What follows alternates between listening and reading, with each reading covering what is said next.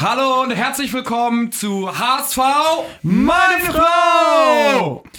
Heute sind wir bei Folge 31. Korrekt Bones. Und wie ihr gehört habt, ist my man Bones da. Moin, moin. Kai. Moin, moin, moin.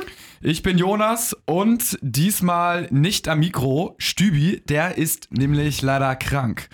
Er hat äh, zu tief ins Glas geguckt am Wochenende und äh, hat äh, sich dabei leider was eingefangen. Hoffen wir mal nichts Schlimmes, ne? äh, ja, wir sprechen über das Spiel ähm, gegen Leipzig. In meinen Augen war es ein Erfolg. Wie habt ihr das Spiel gesehen?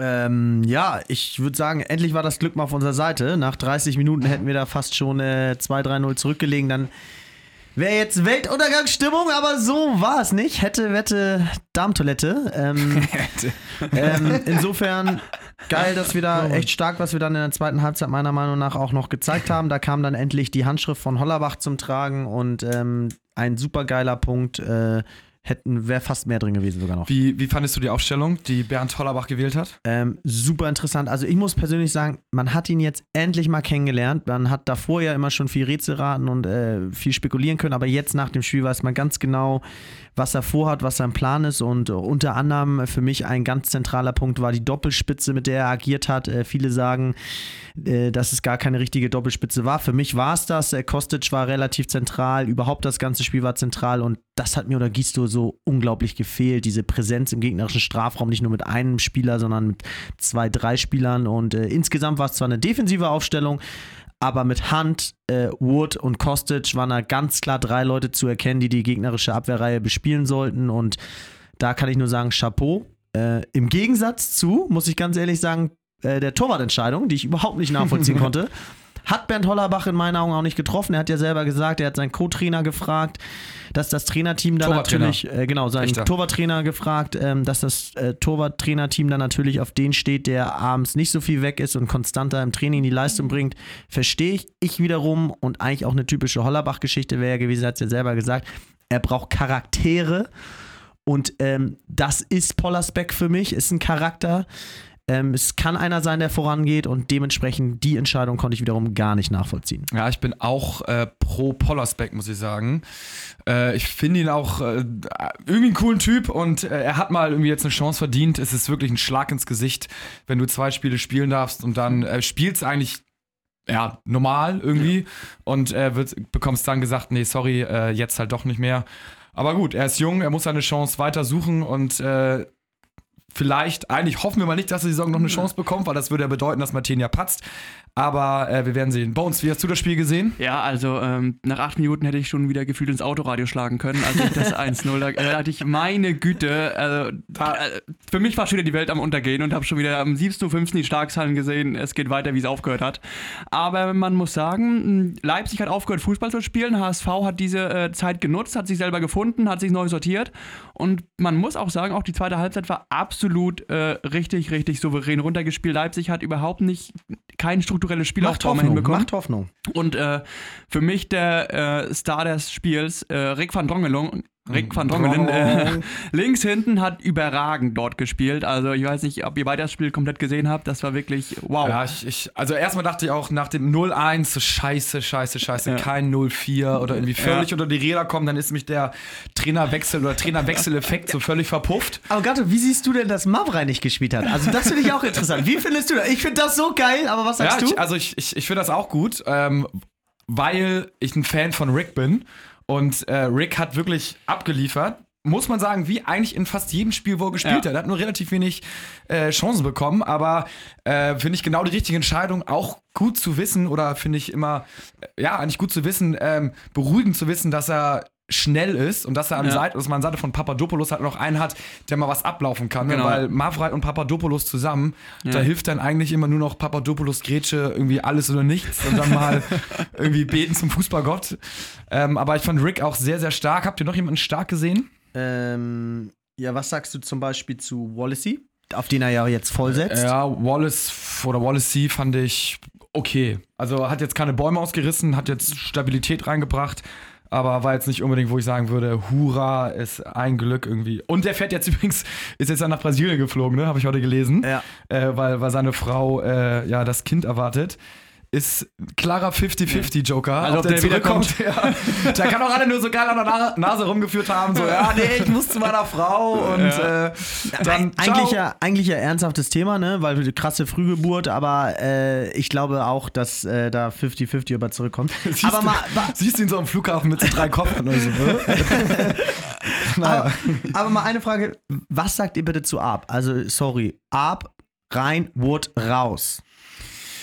Ja, Wood, also ich, es ist, finde ich super, dass er Wood äh, spielen lassen hat, weil ansonsten äh, hätte er, glaube ich, wäre sein Selbstvertrauen komplett im Keller und die musste, glaube ich, so ein bisschen betätscheln und sagen, du bist gut und du kannst es und ähm, er ist auch ein Spielertyp, finde ich, wie Hollerbach ihn oder wie man ihn gerne in seiner Mannschaft hat, äh, körperlich sehr stark, athletisch und eigentlich äh, immer für ein Tor gut. Diese Torgefahr hat er dieses, diese Saison noch, noch gar nicht gezeigt.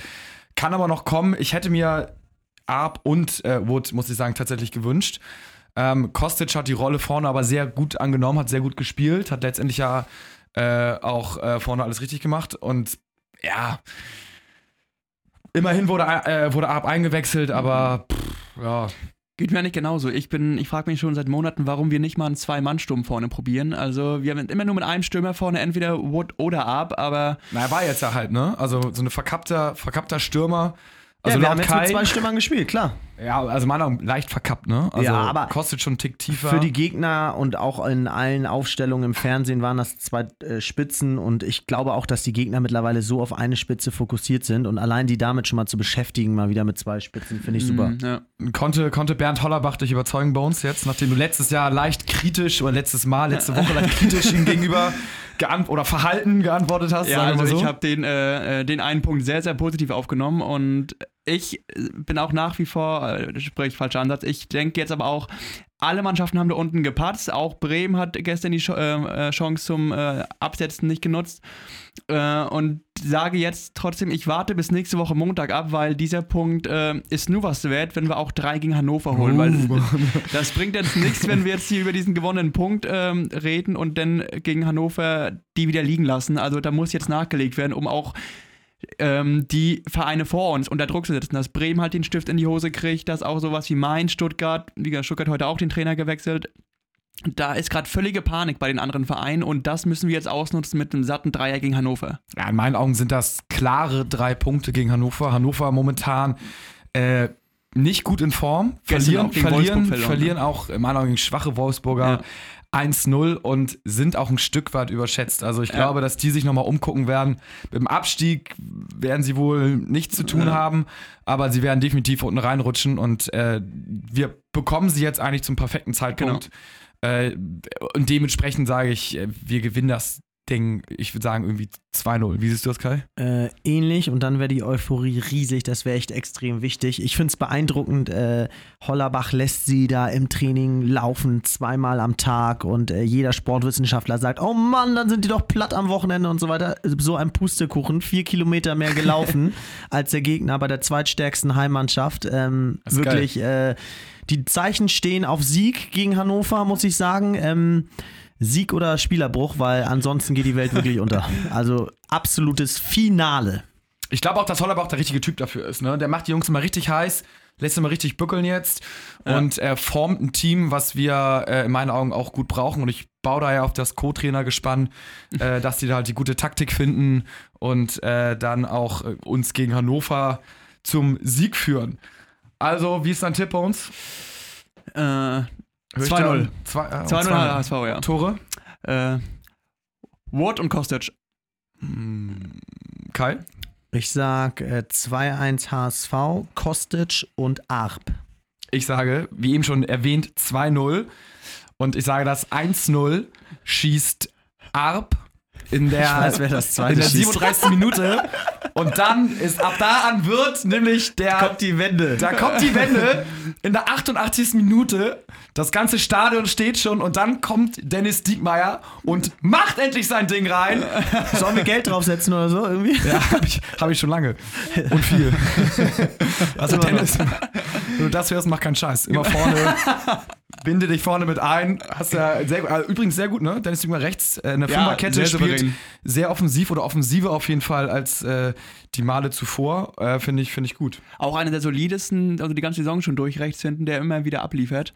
Und also im wahrsten, äh, im wahrsten Sinne des Wortes eine absolute Bank auf rechts außen. Und wenn ich Jens Todd wäre, würde ich ihm seine drei Jahre geben, die er haben möchte. Würdet ihr die Aufstellung so lassen oder irgendwas ändern?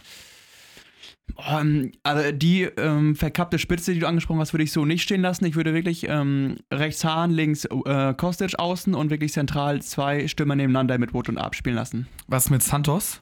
Ich, fa- ich fand ihn ein bisschen, bisschen struggling. Also er Ja, war ein bisschen, er hat nicht an seine Leistung angeknüpft. Ich Ja. fand ihn sagen, ein bisschen schlechter, aber es wäre vielleicht ein bisschen zu früh, den direkt nach einem schwächeren Spiel.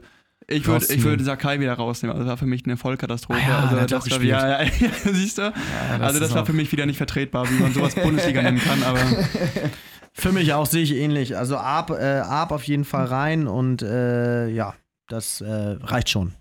Für Sakai. Ja, und dann vor allen Dingen für Sakai und dann Ito nochmal für äh, Ito nochmal für Hand. Oh, Ja. das ist äh, offensiv. Hand leitet das 0-1 ein gegen. Insofern äh, Ja, ja, plausibel. muss man ein bisschen rumwerkeln. Ich hoffe, Bernd hört zu. Alles klar, also soweit ähm, unsere Prognosen. Ich denke, der Dreier steht am Wochenende bevor. Ähm, bevor wir jetzt zum Ende kommen, haben wir noch ein kleines Schmankel für euch. Ja, da Stübi ja heute leider krank ausgefallen ist, ähm, haben wir am Mittwoch nochmal den Deep Talk mit äh, Bernhard und nicht Bernhard Hollerbach, sondern Bernhard Peters. ähm, da wird er nochmal explizit äh, erzählen, wie die modernste Trainingssteuerung Deutschlands im Nachwuchsbereich aussieht. Also äh, absolutes Expertenwissen und ähm, ja, ich freue mich drauf und dann hoffentlich wieder mit einem gesunden Stübinger. Das kann ich euch nur ans Herz legen. Momentan ist der Nachwuchsbereich beim HSV ja so erfolgreich wie nie zuvor, möchte ich fast sagen, und auch wie bei keinem anderen Bundesligisten.